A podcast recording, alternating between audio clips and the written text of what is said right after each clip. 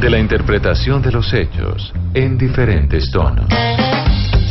Mañanas Blue. Mañanas Blue. Colombia está al aire.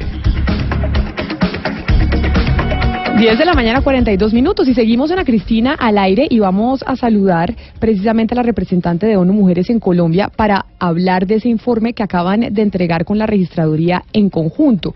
Pero Ana Cristina, ¿por qué es importante saber el comportamiento de las mujeres en las elecciones del 2018? Sí, porque es que eh, precisamente Camila eh, hubo pues una ley de cuotas que está en vigencia desde el año 2011 y se supone que con esas con que con esa ley de cuotas pues eh, no solamente se hace una campaña pedagógica pues para que se amplíe la participación de las mujeres, sino pues porque uno esperaría que pues que muchas más mujeres estén entrando a la política y parece que las cifras muestran algo distinto.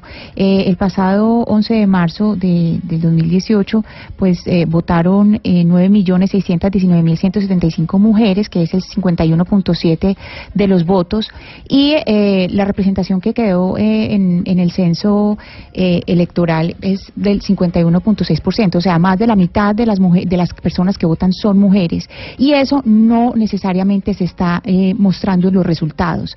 ¿Por qué? Porque son cifras que, que permanecen quietas, es decir, no hay, digamos, una gran alza eh, en las mujeres eh, que se eligen, Camila. No sé si quiere que le diga esas cifras o lo conversamos con la invitada. Sí, pues mejor dicho, saludémosla mejor, pero me parece importante saber, Ana Cristina, por qué es, o sea, por qué es clave saber la participación de las mujeres en las elecciones del año pasado. Estamos en comunicación con Ana Huesmes, ella es la representante de ONU Mujeres en Colombia. Señora Huesmes, bienvenida Mañanas Blue, muchas gracias por atendernos.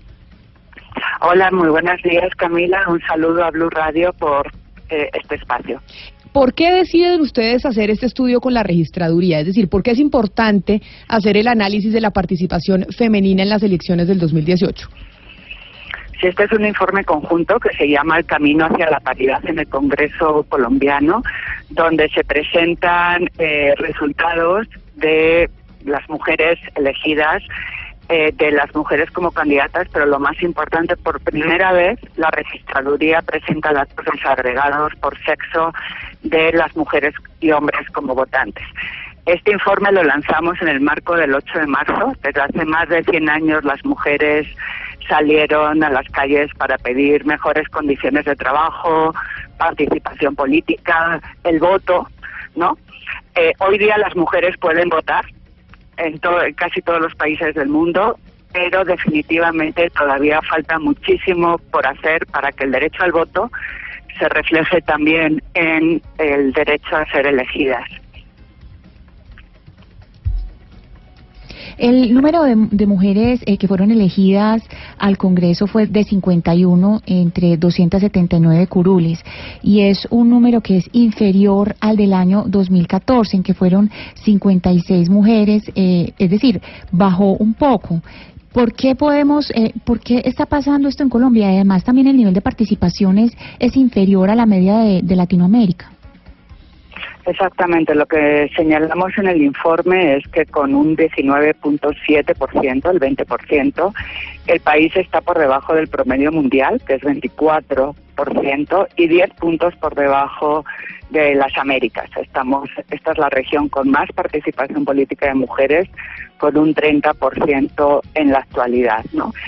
Y este informe además se presenta en un año electoral de, de Colombia, donde todos los datos que presenta el informe que tenemos en la actualidad, pues 12% de alcaldesas, este 15.6 en gobernaciones, es decir, en ningún puesto de elección popular se supera el, el, el 50, el, el 20% en Colombia, pero además muy lejos del horizonte de la paridad que marca la propia Constitución colombiana, ¿no? Entonces, el informe lo que busca es medir, informar informar sobre todo para que las, todos los actores políticos, desde los partidos electorales, los las propias mujeres y hombres en la política, realmente tomen acción para, por lo que vemos en el informe es las mujeres son más de la mitad del padrón electoral, participan como electoras. En Colombia se aplica la ley de cuota, eh, que es al menos 30% de las candidaturas eh, deben ser ocupadas por, por mujeres y Colombia también cumplió con esta con esta ley de cuota en general, pero luego vemos que esto no se refleja realmente en los resultados electorales. Señora es las mujeres están Sí. Permítame, yo le pregunto algo y esta puede ser una algo un poco básico, pero es algo a lo que nos enfrentamos constantemente cuando hablamos de la importancia de la participación de las mujeres en las elecciones y en cargos públicos. Y es que muchos hombres alrededor del país salen a decir, ay no, pero ya vienen ustedes otra vez, qué pereza, qué canzonas, a decir que es que hay que buscarles campo para que estén elegidas eh, popularmente en el país, ya sea para Congreso, para gobernaciones, para alcaldías. Dejen de molestar porque ese es el lenguaje que usan lo leemos a través de las redes sociales y lo oímos a través de los oyentes y es como por qué tenemos que estar preocupados porque las mujeres tienen, tengan que llegar a cargos públicos, más bien ustedes trabajen solitas y tranquilas sin, sin exigir mucho. ¿Qué responderle a eso, a esas críticas y esos hombres que dicen eso? incluso mujeres, porque hay mujeres que también eh, coinciden con ese pensamiento. Bueno, la discriminación hacia las mujeres y la no participación de las mujeres es la deuda histórica más grande que tienen los países eh, con la humanidad en su conjunto. Lo que hemos demostrado con las cifras es que el talento no es suficiente. Colombia, seis de cada diez egresadas universitarias son mujeres. Las mujeres son más del 40% de la militancia en todos los partidos políticos. En mis viajes por el país y por la región encuentras mujeres que dicen yo quiero ser candidata, yo quiero participar, etcétera. Esta es primera vez que el país tiene un gobierno paritario, eso es una muy buena señal de hacia dónde hay que caminar, pero definitivamente el talento no es suficiente. Esta fue la región que tuvo la primera ley de cuotas en Argentina en el 91. Hoy ya son 130 países en el mundo y lo que nos muestra la estadística, incluso la colombiana, porque en las circunscripciones donde había cuota, se superó el 30% de las candidaturas, pero en las que no aplicaba cuota, que además son las regiones más pobres, muchas veces las que tienen menos índices de desarrollo, este, en ninguna de ellas se logró, se quedó como alrededor del 20%. Es decir, si no se hacen acciones afirmativas, que se les, donde además de hacer candidaturas, hombres y mujeres acordemos que esto no es un tema de mujeres, esto es un tema de principio de democracia y principio de desarrollo. Los países lo han acordado en la Agenda de Desarrollo Sostenible, es decir, no puede haber desarrollo sin la plena participación de las mujeres y todavía hay muchas primeras mujeres, primera rectora de una universidad nacional, primera vicepresidenta, primera este innovadora. La idea es acabar con esto que haya, si somos la mitad de la población, podamos vernos representadas de manera paritaria en todos los puestos de toma de decisiones. y la otra cosa que ha visto No Mujeres es que cuando hay paridad en la participación, avanzan muchos derechos también para, para ir hacia esa igualdad sustantiva.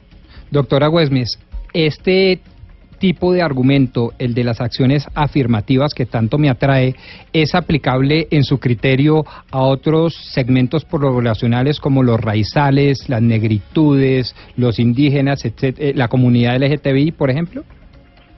Su pregunta es clave, porque cuando decimos el principio de las Naciones Unidas de no dejar a nadie atrás, no estamos hablando de un tipo de mujer, estamos hablando de todas las mujeres en toda su diversidad. Y efectivamente tiene que haber acciones afirmativas para tener más personas indígenas en las tomas de decisiones, más afrocolombianos, etcétera. Y también quiero decirle que las acciones afirmativas no solamente se aplican en la política. Europa las aplica, por ejemplo, en el sector empresarial. En muchos países se han hecho acciones afirmativas. Por ejemplo, eh, parte de lo que vamos a trabajar en el 8 de marzo para que las niñas tengan más acceso a ciencia, tecnología, ingenierías, ¿no? Que son profesiones todavía muy masculinizadas, ¿no? Entonces, efectivamente, el principio es no dejar a nadie atrás y el principio es que lleguen las mujeres a la política en toda su diversidad y en todos los partidos políticos. O sea, este, este futuro y este compromiso con la igualdad es un compromiso de Estado y así lo estamos planteando como, como mujeres. Las mujeres solas no lo van a lograr se necesita un compromiso de las instituciones, se necesita un compromiso de los partidos políticos y se necesita un compromiso de los hombres con este cambio, ¿no? Doctora Güemes, eh, justamente sobre eso quiero preguntarle, eh, ¿qué dice el informe sobre las regiones? ¿Cuál es el comportamiento por regiones? Es decir, ¿hay algunas regiones en donde se les facilita más a las mujeres hacer política? Y también quiero preguntarle el tema de los partidos que usted acaba de mencionar, si algunos partidos le dan más posibilidad a las mujeres que otros. Pues el informe lo, lo explica bastante detalladamente. El informe está público para la ciudadanía, para que lo, lo pueda eh, leer, ver por partidos políticos, por circunscripciones. Una cosa muy interesante es que en cinco, por ejemplo, donde nunca había habido una representación femenina, eh, desde la Constitución del 91, que son Amazonas, San Andrés, Chocó, La Guajira y Baupés, por primera vez una mujer ha sido elegida como representante, ¿no?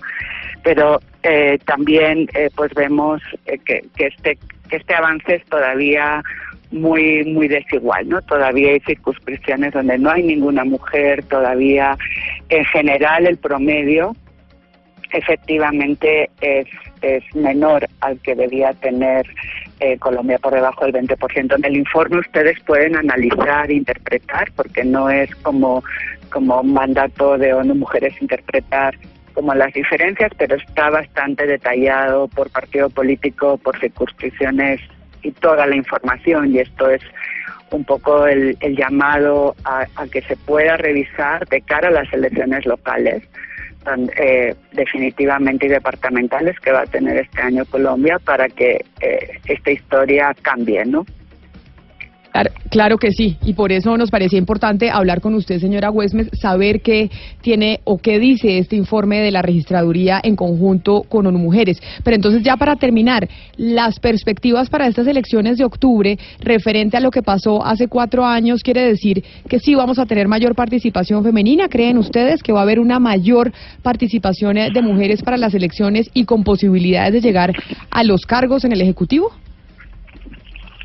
Pues ese es un poco el llamado. Eh, nos preocupa la baja representación en alcaldesas, este, por ejemplo, y además en ninguna de las ciudades capitales eh, hay mujeres ¿no? de los departamentos, lo mismo en gobernaturas y lo mismo en general.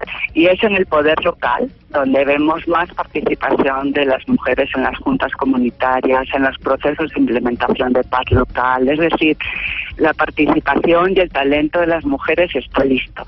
La idea es, ahora los partidos van a empezar a hacer sus procesos de primarias internos para elegir las candidaturas. Yo creo que no es responsable a estas alturas de la historia, a más de 100 años de que las mujeres se organizaron en el mundo para reclamar el derecho a participar, que sigamos escuchando argumentos como que no hay mujeres o que el país no está listo. Hay muchísimas mujeres, hay talento, hay capacidad, hay en discusión la reforma política para Colombia, que ojalá que reglamenten el principio de paridad, que es un principio constitucional, porque hay que ponerlo en las normas electorales.